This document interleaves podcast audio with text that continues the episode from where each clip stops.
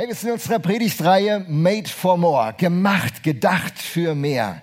In unserem Leben geht es um mehr als einfach nur Tag ein, Tag aus seine Rhythmen zu haben. Aber eine Wahrheit ist, dass man im Leben einen langen Atem braucht. Für viele Themen braucht man langen Atem. Stimmt es? Ja, Dinge passieren nicht so schnell, wie man sie sich wünscht. Man braucht einen langen Atem. Ich wollte mal fragen, wie lange geht eigentlich dein Atem? Wie lange kannst du deine Luft anhalten? So, die haben es ja probiert, die zwei Jungs, ne? Und der Hund auch. Äh, wie lange kannst du deine Luft anhalten? Wer, wer kann länger wie zwei Minuten seine Luft anhalten? Kann ich mal, hatte schon mal einer? Ah, der Dennis. Ja, ich habe schon gedacht, ich müsste jetzt eigentlich so ein so Countdown haben und sagen, wir stehen alle mal auf, wir halten die Luft an. Und wer die Luft anhalten kann, bleibt stehen und mal gucken, wer jetzt zum Schluss steht. Das wäre interessant. Wisst ihr, wo der Weltrekord liegt im, äh, im Luftanhalten? Was tippt ihr? Kann ich mal ein paar Sieben Minuten? Okay. 21, das ist natürlich sehr mutig. Äh, kurze Frage, lebt die Person noch? Aber, ja, aber, aber das ist nicht so verkehrt. Hey, der Weltrekord, es ist ein Freitaucher aus Kroatien. Die Kroaten sind wieder mal der Hammer. Der das ist der Herr Sobat und der hält 24 Minuten 33 die Luft an. Das ist schon der Hammer, ne? Hey, wenn man, wenn man einen langen Atem hat, da kann man in seinem Leben ganz schön was bewegen. Wer einen langen Atem hat, hat einen Standortvorteil in der Schule. Wer sich nicht so schnell entmutigen lässt, mit Rückschlägen gut umgehen kann, schon zu Schulzeiten, der hat einfach mehr Chancen. Aber auch äh, wenn man in seinem Beruf ist, wenn man zum Beispiel eine Sprache lernen muss. Ich, äh, ich, ich würde so gerne mehrere Sprachen sprechen. Ich quäl mich mit Englisch und dann hört es bei mir schon auf. Und ich bewundere jeden, der mehrere Sprachen spricht. Ich habe einen guten Bekannten, der spricht 19 Sprachen. 19 Sprachen. Wie machst du das? Und dann gibt es diese Selbstverständlichkeitsfalle, wenn du das kannst. Also, wieso, wo ist das Problem? Ich kann dir sagen, wo das Problem liegt. Ich, ganz genau kann ich dir sagen. Manche, die können sich aber ganz tolle Fähigkeiten erarbeiten, weil sie einen langen Atem haben. Sportler, die richtig lange durchhalten, die trainieren und die auf einmal zu etwas in der, in, fähig werden, was sie aus dem Stand nicht können. Denn es ist ein Riesenunterschied, ob man Dinge nur probiert oder trainiert. Viele Menschen probieren nur etwas, und weil es nicht auf Anhieb oder beim zweiten, dritten Mal klappt, lassen sie die Flinte ins Korn sausen. Aber wer trainiert, wer systematisch trainiert, Marathonläufer, am Anfang können die nicht diese 42, Ungrad Kilometer laufen. Aber wenn sie dann trainieren und sich darauf fokussieren und ihren, ihre Aufmerksamkeit und ihren Ernährungsplan und alles darauf einstellen, dann sind sie auf einmal zu etwas in der Lage, zu dem sie nicht in der Lage wären. Man braucht einen langen Atem. Wer mit Geld gut umgehen kann, wer nicht alle Wünsche sofort sich erfüllen möchte, die ihm in den Kopf kommen, sondern wer einen langen Atem hat und sparen kann und nur Geld für Dinge ausgibt, das er auch tatsächlich hat, der hat einen klaren Standardvorteil. Wirklich, das schon alleine dieser Tipp war den Gottesdienstbesuch wert. Nun ist es auch im Blick auf den Glauben richtig. Wenn man mit Jesus Christus beginnt, sein Leben zu leben, braucht man einen langen Atem. Es gibt nämlich Widerstände, Krisen, Rückschläge, Mühe, Anstrengungen und dafür braucht man einen langen Atem. Die Bibel hat in ihren, ihrer Fachbegrifflichkeit diese Worte Treue und Ausdauer. Um seinen Glauben richtig zur Entfaltung bringen zu können, braucht es diese Faktoren Treue und Ausdauer oder eben anders gesagt den langen Atem. Und es ist dann so wie bei einer Bergtour. Man muss unglaublich was investieren. In manchen Phasen will man aus, aufgeben. Aber wenn dieser Bergsteiger durchhält, wenn er die Ausdauer an den, äh, an den Tag legt und wenn er durchzieht, wird er den wunderbaren Gipfelblick haben, von dem viele nur träumen. Aber er wird es schaffen, er braucht diese Fähigkeit.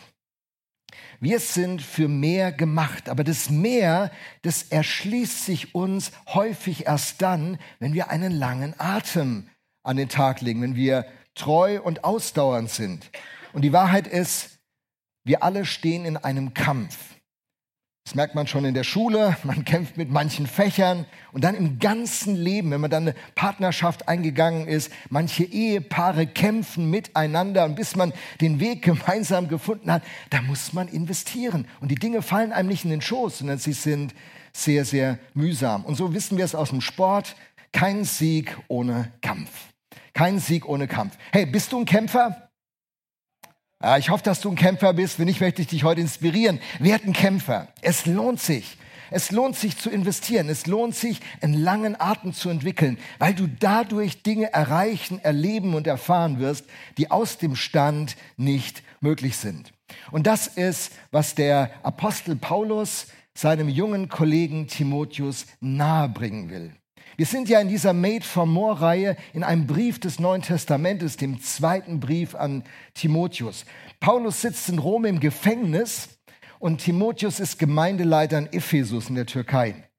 Und, äh, und wir haben einige Texte, die wir in der Predigtreihe betrachten und lernen mit Timotheus auf der Grundlage, was Paulus ihm sagt. Und wir sind heute im zweiten Timotheus Kapitel 2 ab Vers 1. Und da schreibt der Apostel zu seinem jungen Kollegen, Du aber, mein Sohn, mein Sohn. Das war übrigens eine typische Anrede von Lehrer, Schüler, die sich wirklich nahe waren. Der christliche Glaube ist eine Beziehungsgeschichte. Wir sind uns nah, wir gehen miteinander durch dieses Leben. Und so hier auch Paulus und Timotheus.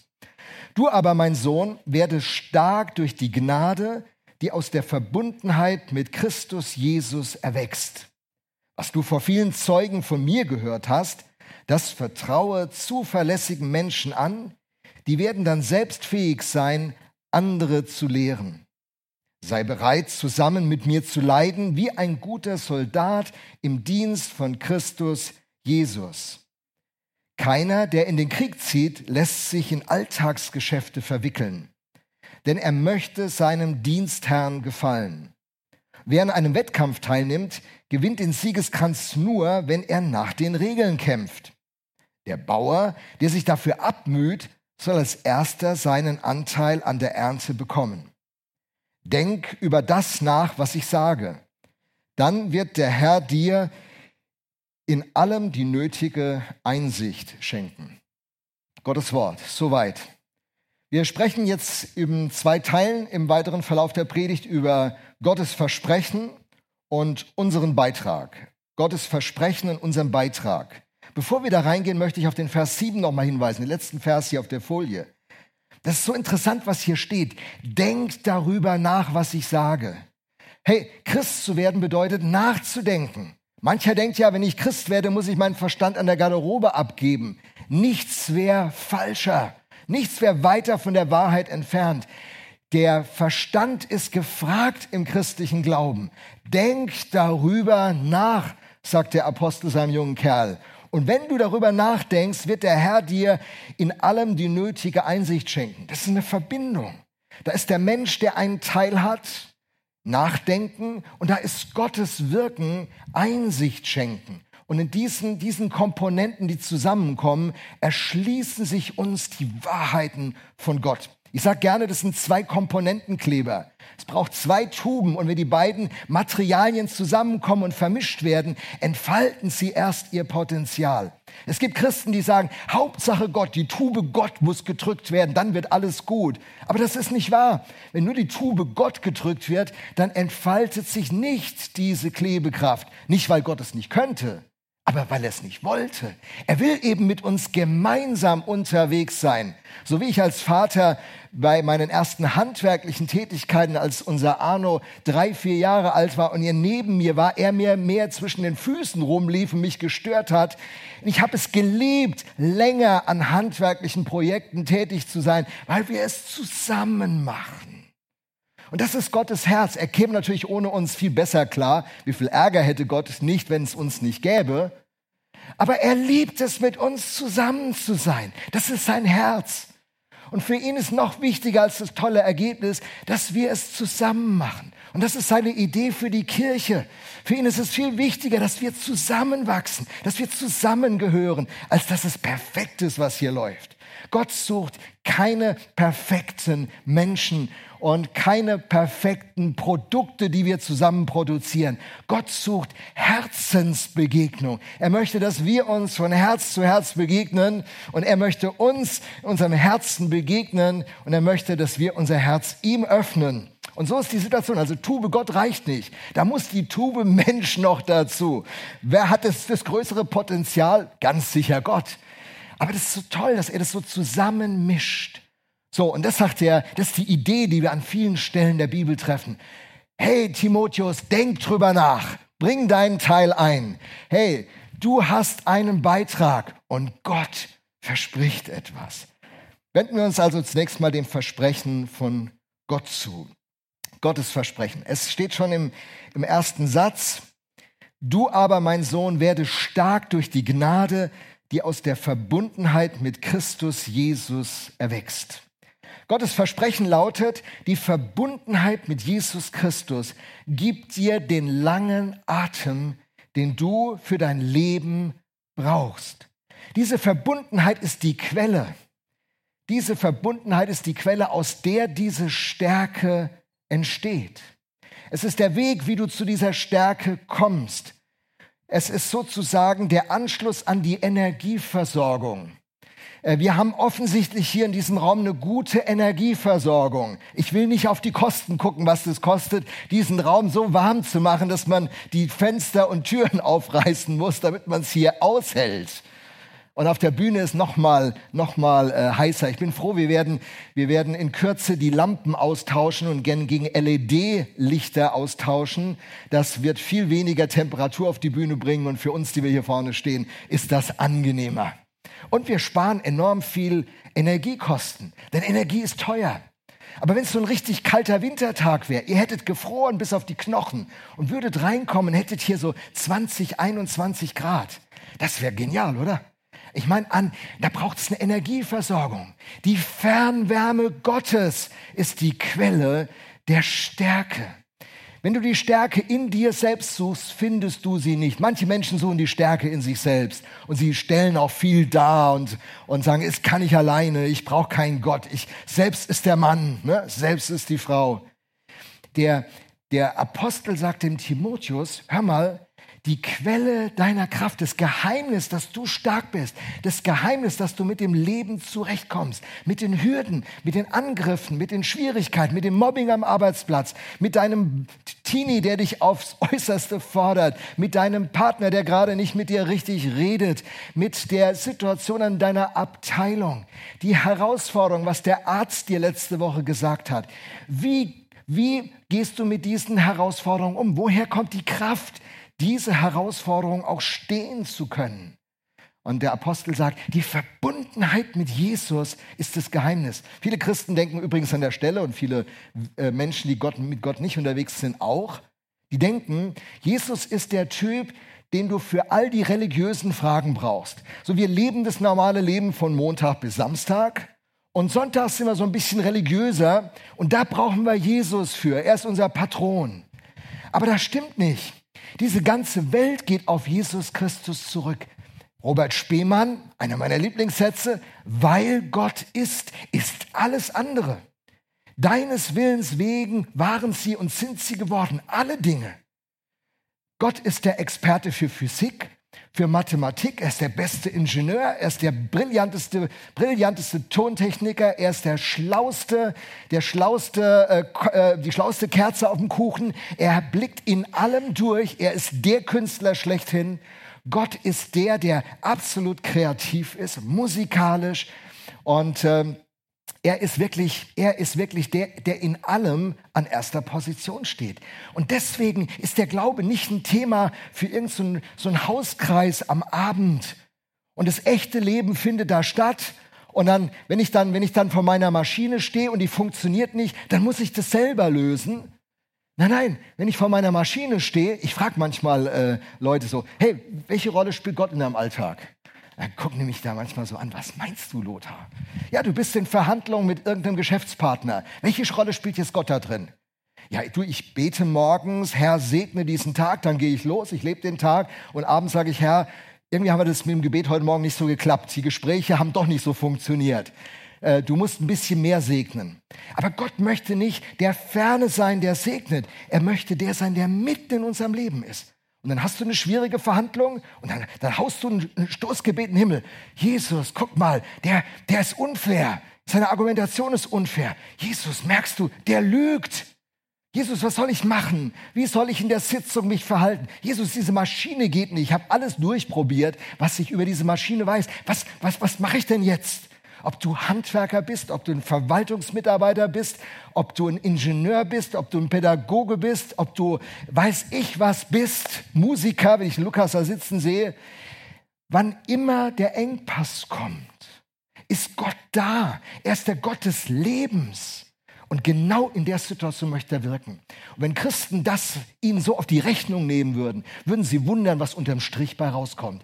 Viele Christen haben, haben, nehmen Gott nicht auf ihre Rechnung, ziehen einen Strich drunter und denken, naja, so viel anders ist es auch nicht, jetzt bleibe ich Christ, weil wer weiß, vielleicht gibt es ja doch ein Leben nach dem Tod und ich muss irgendwie eine, eine Versicherung abschließen. So just in case dann, äh, ne, dann natürlich ist meine Schublade meine Police und falls es ein Leben nach dem Tod gibt, falls die Dinge wahr sind, die Gott sagt, dann habe ich ja wenigstens die richtige Karte gezogen. Das ist das Pascal-Experiment. Pascal, der berühmte Physiker, hat seine, seine ähm, Mathematiker hat seine äh, Peers, seine, seine Kollegen rausgefordert und gesagt, hey, setz doch alles auf die Karte Gott. Was kann denn da schon schiefgehen?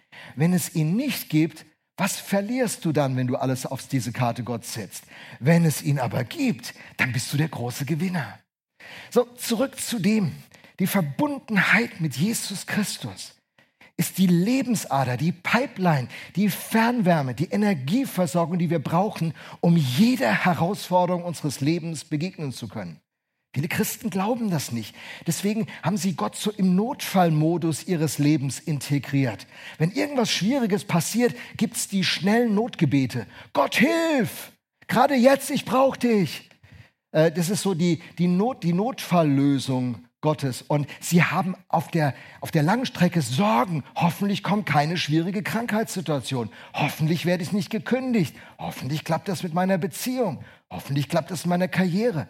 Hey, wenn Gott aber nicht nur die Notfalllösung deines Lebens ist, sondern wenn er der ist, der es drauf hat, Du sagst, egal wie kalt es wird, meine Fernwärme wird mir immer konstant 21 Grad liefern. Dann kriegt, da sagt der Wetterbericht, es wird minus 20 Grad. Sagst du, so what? Meine, meine Fernwärme, die, die, die wärmt auf, auf 21 Grad. Hey, ähm, es regnet ganz heftig. So what? Es gab ein Erdbeben.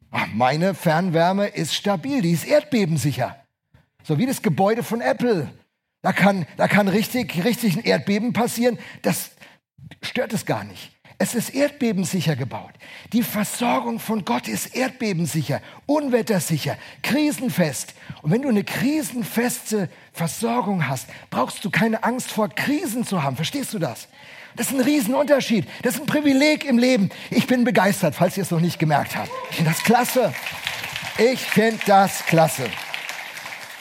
Und diese Stärke, von der Paulus mit Timotheus redet, ist eine Stärke für unsere Beziehungen, für unsere Freunde, für unsere Familie, unseren Job, Ausbildung, Studium, Prüfungszeiten, Rückschläge, Krankheiten. Gott verspricht, durch diese Verbundenheit mit Jesus Christus bekommen wir den Zugang zu seinen Möglichkeiten. Der Apostel Paulus schreibt das übrigens aus einer Situation, die war echt heiß. Er sitzt im Gefängnis in Rom. Hey Paulus, du hängst fest in diesem Loch in Rom. Und jetzt schreibst du, dass man Stärke bekommt aus der Verbundenheit mit Gott. Mensch, Paulus. Und dann kommt wieder so dieser christliche Mechanismus. Hast du nicht gebetet? Hast du nicht gebetet, dass Gott dich freilässt? Warum, warum antwortet Gott nicht? Wäre es nicht viel besser, Paulus, der du so ein genialer Prediger und Leiter bist, wenn du nicht im Knast in Rom sitzen würdest, sondern in dem Mittelmeerraum weiter deine Reisen machen könntest und die, die Kirche voranbringen? Paulus, was macht das für einen Sinn, dass du da im Knast hockst? Was macht das für einen Sinn? Und er hat keinen Sinn gesehen in dem Moment vielleicht. Er musste, er musste einen Glaubensblindflug machen. Wisst ihr, was ich meine?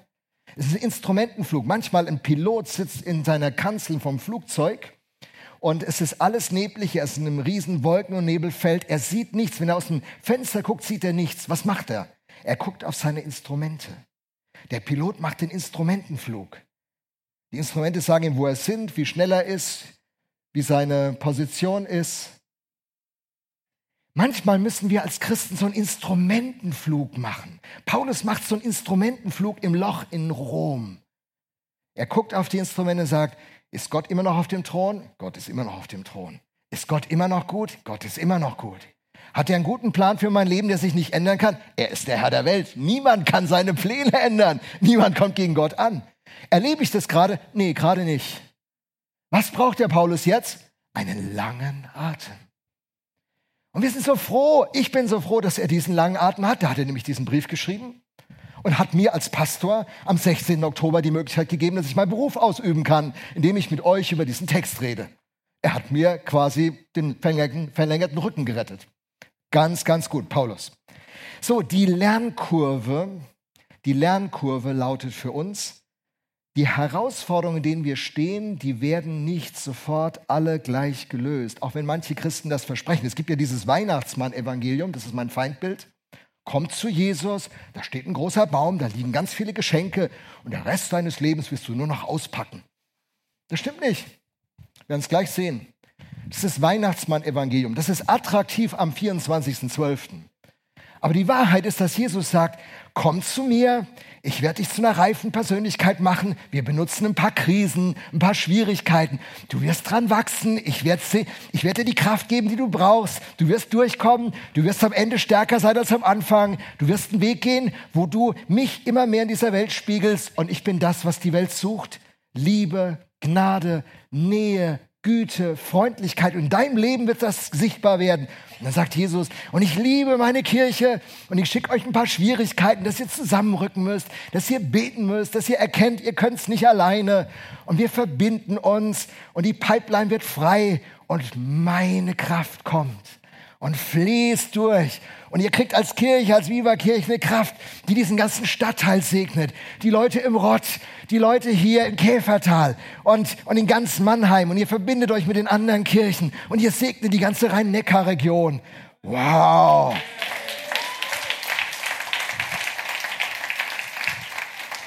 Ja, und dann gibt es manche Christen, die sagen, das will ich aber gar nicht. Gott, das will ich gar nicht. Ich will nicht für andere leben. Ich will, dass es mir gut geht und meiner Familie, meinen Kindern und meinen Enkeln. Und ansonsten möchte ich gerne mit dem Wohnmobil ans Nordkap fahren. Jetzt soll ich, jetzt willst du mich gebrauchen für andere. Gott, das war nicht der Plan. Bitte segne mich, beschütze mein Bankkonto, beschütze meine Gesundheit und ansonsten lass mich in Ruhe. Ja, das äh, geht halt nicht, ne? Ich meine, äh, was wäre das, wenn ich zu, zu meiner Heike sagen würde, Heike, koch für mich, Red mit mir, wenn ich in Krisen bin. Lass uns intim sein, weil mir das gut gefällt und dir hoffentlich auch. Lass uns miteinander gucken, wie wir irgendwie durch dieses Leben kommen. Und ansonsten, ich habe so viele Ideen. Heike, ich habe keine Zeit für dich. Und wenn ich dich brauche, sei einfach da. Ansonsten, bitte lasst mich in Ruhe. Ich möchte mein Leben leben. Eine geile Beziehung, hä? Eine geile Beziehung. Hey, und, und so eine geile Beziehung versuchen manche mit Gott zu leben. Das geht nicht. Er liebt dich. Er will dir nahe sein. Du bist ihm wichtig. Und weil wir ihm wichtig sind, will er mit uns zusammen unterwegs sein. Und alles, was ihm gehört, gibt er uns. Alles, was meines ist dein, sagt, sagt äh, Jesus in diesem Gleichnis Lukas 15 mit dem älteren Bruder. Beide Brüder haben sich ja Gott vom Leib halten wollen. Der eine, indem er ganz, ganz böse wurde, gesagt, gib mir mein Erbe, was übrigens in der Zeit hieß, ich will, dass du tot bist, Vater. Ich will mit dir nichts mehr zu tun haben. Das sagen viele Menschen aus der Gesellschaft. Gott, ich will mit dir nichts zu tun haben. Aber krass, der, der, der Sohn, der weggeht, der braucht das Vermögen des Vaters, um weggehen zu können. Der Mensch, der sich von Gott distanziert, sagt, es gibt keinen Gott, ich kann mir das nicht vorstellen. Er braucht den Verstand, den Gott ihm gegeben hat und die Energie und die Lebenskraft. Und wenn Gott ihm das nicht gegeben hätte, könnte er nicht sagen, Gott rutscht mir den Buckel runter. Und der andere, das ist der richtig fromme der bleibt immer zu Hause, macht alles, macht alles, was der Vater möchte. Lukas 5, macht alles, was der Vater möchte, aber er macht es nicht aus Liebe zum Vater. Man sieht es am Ende, dann sagt er, nie hast du mir ein Böckchen gegeben, immer habe ich alles für dich getan. Gott will keine Arbeiter, Gott will Kinder. Die ihn lieben. Und, und manchmal benutzen wir unser Bibellesen, beten, Geld geben, Zeit investieren, um Macht über Gott zu bekommen. Und das sind alte religiöse Vorstellungen. In den Nationen hat man, hat man, hat man Altäre gebaut, dann hat man Essen geopfert und, und und Früchte geopfert mit dem Gedanken, Macht über den Wettergott, den Fruchtbarkeitsgott, irgendeinen Gott zu gewinnen. Man wollte diese Götter manipulieren. Und diese Vorstellung hat man in den christlichen Glauben übernommen. Gott zu manipulieren. Wenn ich doch lieb bin und jetzt anfange, meinen zehnten Teil zu geben, dann wirst du mir doch einen Lebenspartner schenken. Dann wirst du mir doch die Karriereentwicklung äh, äh, geben. Dann wirst du, wir versuchen Macht über Gott zu bekommen. Und Gott möchte Beziehung wollen Macht über Gott, dass er so funktioniert, wie wir es wollen. Und er will Herz und Beziehung. Das ist, äh, was, was da mitschwingt, das ist die Lernkurve. Und so, und so äh, gibt er uns etliche Herausforderungen und sagt, hey, ich möchte der sein, der durch diese Verbindung, wenn diese beiden Teile zusammenkommen, dass der Strom fließt. Epheser 6, Vers 10. Werdet stark durch eure Verbundenheit mit dem Herrn. Lasst euch stärken durch seine Kraft. Nehemiah 8, Vers 10. Seid nicht traurig, denn die Freude am Herrn gibt euch Kraft. Psalm 27, Vers 14. Hoffe auf den Herrn, sei stark und fasse Mut. Setze deine Hoffnung auf dein Bankkonto, deinen sicheren Arbeitsplatz, deine Klugheit, deinen Doktortitel, dein Aussehen, deinen guten Stil. Steht da nicht. Da steht, da steht, setz deine Hoffnung auf den Herrn. Das ist das Glückste, was ein Mensch machen kann. Und deswegen, deswegen stehen wir hier in der Viva-Kirche und ohne uns zu schämen sagen wir, das Beste, was einem Menschen überhaupt passieren kann, ist die Begegnung mit Jesus Christus, die Verbundenheit mit ihm. Das wird sein Leben auf den Kopf stellen, zum Guten verändern. Das ist das Beste, was einer Ehe passieren kann, einer Familie passieren kann. Das ist das Beste, was in der Wirtschaft passieren kann, was dieser Tage in der Politik passieren kann, in der Wissenschaft passieren kann. Darf man Babys klonen oder nicht? Hey, wenn du verbunden verbunden bist mit Christus und Respekt vor dem Schöpfer hast und ihn kennenlernst, wirst du diese Fragen mit der Zeit gut beantworten können. Es ist das Beste, was es gibt. Wir haben die beste Botschaft der Stadt. Wir sind der beste Ort der Stadt. Nicht, weil wir so toll sind, sondern wegen dem, den man hier treffen kann. Wenn wir als Viva-Kirche sind, was wir sein sollen. Okay, was ist nun unser Beitrag? Lesen wir in den Text weiter. Sei bereit, zusammen mit mir zu leiden, wie ein guter Soldat im Dienst von Jesus Christus oder Christus Jesus. Keiner, der in den Krieg zieht, lässt sich in Alltagsgeschäfte verwickeln, denn er möchte seinem Dienstherrn gefallen.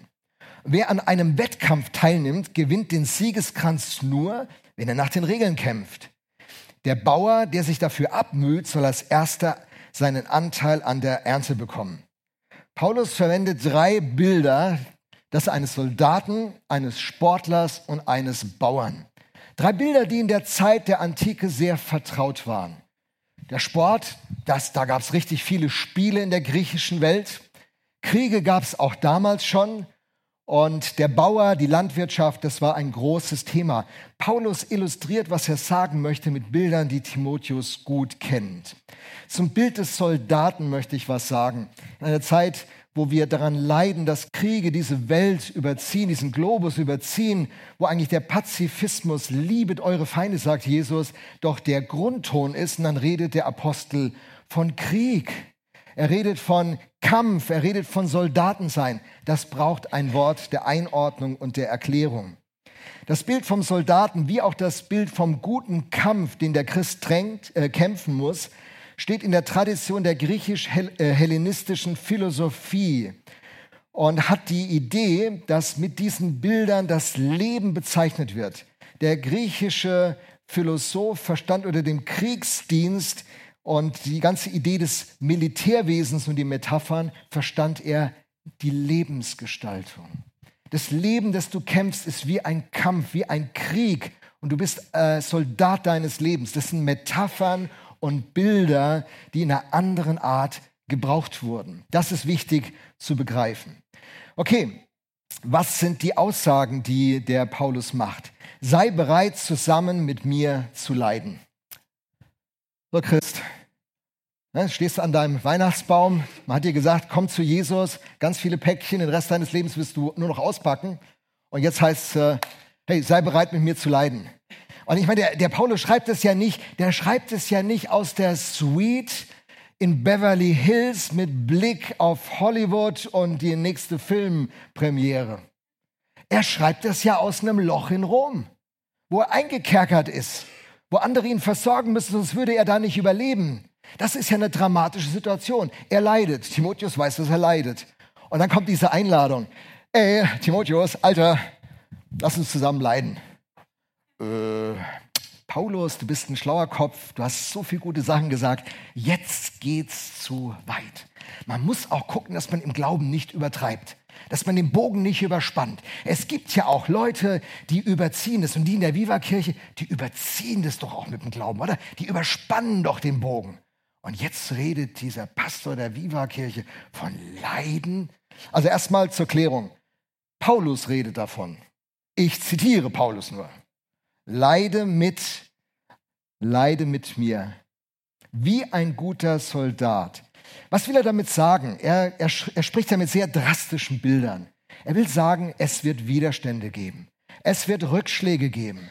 Der Glaube ist kein Ponyhof. Wenn du auf diesem Weg mit Gott dich aufmachst, dann wirst du herausgefordert werden. Aber Gott wird Römer 8, Vers 28 immer alles so drehen, dass es am Ende zu deinem Besten dient. Gott wird alles nehmen können. Weißt du, ein Künstler, der hervorragende Rohmaterialien hat und dann ein gutes Kunstwerk macht, das ist schon was. Aber ein Künstler, der minderwertige Rohmaterialien hat und dann ein außergewöhnliches Kunstwerk zustande bringt, das ist ein Künstler. Der hat was drauf. Und das macht Gott. Das macht Gott. Das ist seine Idee. Und er sagt, dazu gehört, dass es Situationen gibt, die extrem herausfordernd sind, wo du daran leiden wirst. Und übrigens, 360 Millionen Christen in diesem Moment weltweit werden wegen ihres Glaubens diskriminiert und verfolgt. Die größte, die größte Gruppe auf dieser Erde, die wegen ihrer Überzeugung, ihrer Rasse, ihres Glaubens, ihrer kulturellen Identität verfolgt wird, ist die christliche Gemeinschaft. Keine Gemeinschaft wird so stark verfolgt wie die Christen. Was der Paulus da schreibt, hören wir, boah, ich musste heute früher aufstehen, damit ich in den Gottesdienst komme und jetzt ist hier ein bisschen warm. Boah, ich leide fürs Evangelium. Der Pastor fordert immer so heraus, der ist so direkt. Der hat mich zur Taufe aufgefordert. Was werden meine, meine Verwandten sagen, meine Bekannten, wenn ich mich darauf einlasse? Oh nee, das gibt so viel Ärger, ich mach das nicht. Ich leide. Du leidest nicht. Du leidest nicht. Aber die Haltung ist, welchen Preis darf mich der Glaube kosten? Was darf der Glaube kosten? Darf er meine Prioritäten verändern? Darf er meinen Umgang mit meiner Zeit verändern?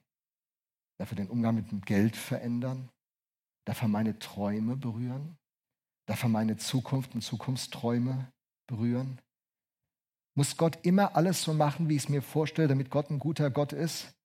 Oder hält es mein Glaube aus, dass ich weiß, er ist gut und im Moment verstehe ich ihn nicht? Als Heike ihre Krebserkrankung bekam und wir vorher zwei Freunde beerdigt hatten in ihren 40ern, und unklar war, ob Heike das überleben würde. Wir hatten einige Wochen von der unklaren Diagnose. Da hat meine Frau die Beerdigung geschrieben. Den Ablauf, welche Lieder, wer was machen soll. Und dann haben wir miteinander nochmal nachgedacht, was ist die Substanz unseres Glaubens, die in diesen 30 Jahren, seit wir Jesus kennengelernt haben, was ist die Substanz, die uns jetzt trägt angesichts dieses Todesurteils? Und wir haben ein paar Punkte für uns aufgeschrieben, die sind bis heute sind die eingerahmt.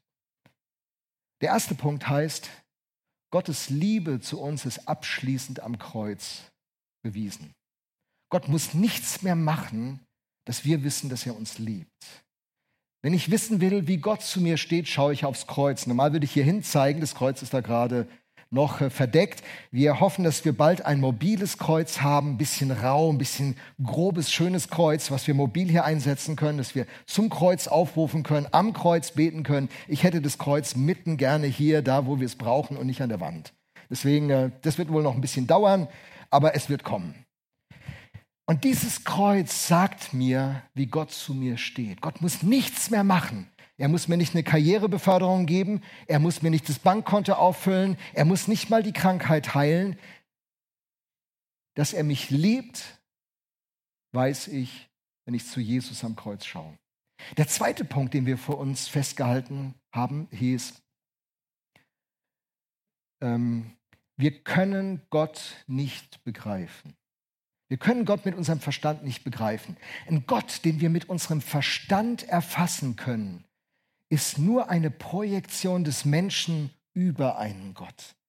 Der Künstler ist immer größer wie das Kunstwerk. Gott muss per Definition größer sein, als der Verstand eines Menschen je erfassen kann. Wir werden Gott nie begreifen können. Und wir müssen Gott auch nicht auf die Anklagebank ziehen und ihn zur Rechenschaft ziehen. Am Kreuz hat er uns seine Liebe gezeigt und in der Bescheidenheit des Geschöpfes anerkenne ich, ich verstehe dich jetzt nicht. Ich muss nicht sagen, ich verstehe Gott. Gott kommt gut damit klar, Gott, ich zweifle an dir, ich verstehe das nicht, das fällt mir schwer, das tut weh. Genau das haben wir gesagt, wir haben zusammen geweint. Als ich diesen Beerdigungsablaufplan sah, boah, meinst du, die Frau ist die Liebe meines Lebens. Wir sind jetzt 40 Jahre zusammen in diesem Jahr. Und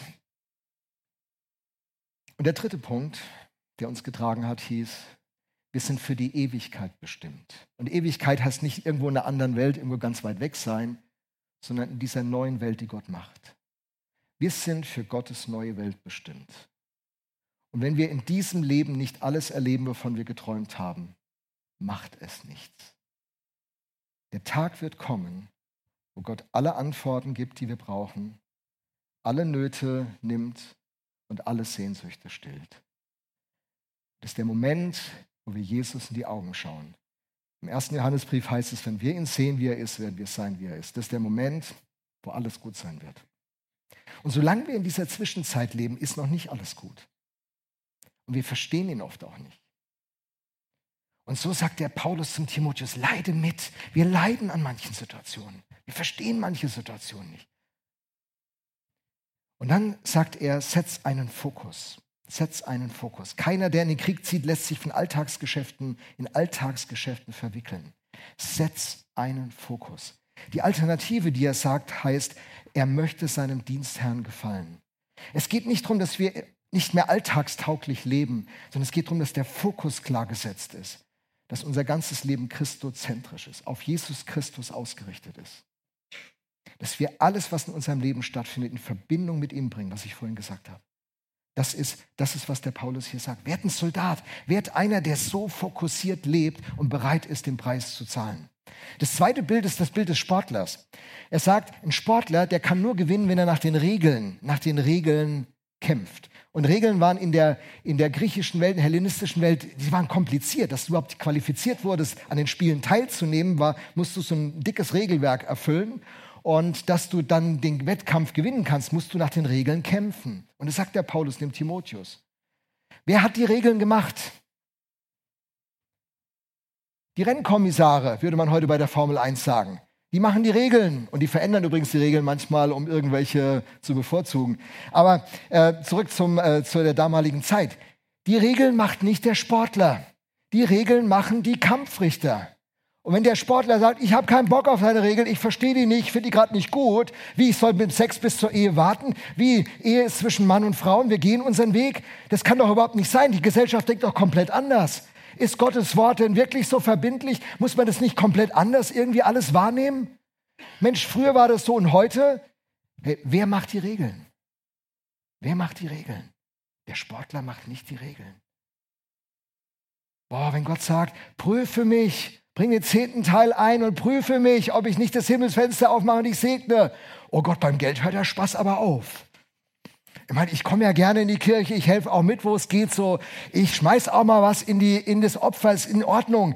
Aber Gott, zehn Prozent? Findest du das nicht übertrieben? Und ich höre Gott, wenn Christen das fragen, höre ich Gott vom Himmel sagen, also stelle ich mir das vor, dass Gott sagt, 90 Prozent bleibt bei dir. Du hast mit meiner Kraft, mit meiner Intelligenz, mit meinen Möglichkeiten dieses Geld erwirtschaftet. 90 Prozent bei dir, nur 10 Prozent für meine Sache. Findest du das gerecht? Ihr guckt alle so langsam und hat der das wirklich, redet der wirklich über Geld in der Kirche? Ah, das kann doch nicht sein. Hey, entweder ist Jesus der Herr des ganzen Lebens oder er ist es nicht. Du kannst Jesus nicht zum Herrn machen für deine frommen Aspekte deines Lebens, für deine religiösen Gene, für die Momente, wo es schwierig ist. Jesus ist Herr deines Lebens oder er ist nicht Herr deines Lebens. Jesus ist Herr deines Lebens oder er ist nicht Herr deines Lebens. Und so kriegt der, der Sportler das gesagt. Und der dritte ist der Bauer. Der Bauer, Bauer ist ja ganz interessant. Der muss richtig schuften, der Kerl. Schwere Arbeit. Er muss in die Vorleistung gehen. Er bringt Saatgut aus und weiß nicht, was passieren wird. Er tut auf Hoffnung hin investieren. Dann muss er Geduld haben. Er muss warten. Wächst es wirklich äh, äh, auf dem Acker? Stell dir mal vor, der, der Bauer würde jeden Tag zu seinem Acker gehen und gucken so, ich sehe noch nichts. Boah, gestern war da auch nichts, heute sehe ich auch noch nichts so. Oh, ein kleiner grüner Halm. Hoffentlich kommt kein Unwetter. Was hat der Bauer für eine Herausforderung? Erst schuftet er, dann muss er diese Geduld haben, dann ähm, wird er erst am Ende den Profit haben. Und das ist auch eine Botschaft, die Paulus dem Timotheus sagt. Der, der über die Ziellinie kommt, kann der Gewinner werden. Nicht der gut gestartet ist. Es sind viele Leute gut gestartet, aber erst wer das Rennen beendet, wer durchhält bis zum Schluss, wer dranbleibt. Und das ist die, das ist die Perspektive. Also, hey Timotheus, hör mal zu. Timotheus, es kann, es kann knackig werden. Bist du bereit, den Preis zu bezahlen? Timotheus, dazu musst du dich fokussieren. Wenn zu viele andere Themen dich ablenken, dann verlierst du den Fokus. Das klappt nicht. Hey Timotheus, pass mal auf. Ähm, du, musst, du musst nach den Regeln kämpfen, ob du die gut findest oder nicht. Gott setzt die Regeln, nicht du als Sportler. Und hey Timotheus, es ist schwere Arbeit. Du musst in die Vorleistung gehen. Es braucht Geduld. Und erst am, Ernte, am Ende kommt die Ernte. Timotheus, bist du einverstanden? Hey Christ, bist du einverstanden? Ist es der Weg, den wir gehen wollen? Die Verbindung zu Jesus ist für all das der Schlüssel. Wenn diese Verbindung entsteht zu ihm, wenn diese Verbindung da ist, dann bekommst du und dann bekomme ich die Kraft, dass wir all das leben können, voller Energie, voller Freude, voller Begeisterung. Und wir schaffen alle Krisen und alle Hürden. Wir kommen durch. Das ist Gottes Perspektive für uns und das ist die Botschaft, die wir dieser Welt zu sagen haben. Jawohl, es kommt manchmal heftig, aber Gott hat gute Ideen für dich. Hey, was wirst du machen, dass diese Verbindung zu Jesus, was wirst du machen, dass diese Verbindung zu Jesus frei bleibt? Was wirst du machen, dass diese Verbindung entsteht? Was ist dein nächster Schritt? Was hilft dir, Gott so nahe zu sein, ihn zum Boss deines Lebens zu machen? Das ist eine Schlüsselfrage. Sie entscheidet über deine Zukunft.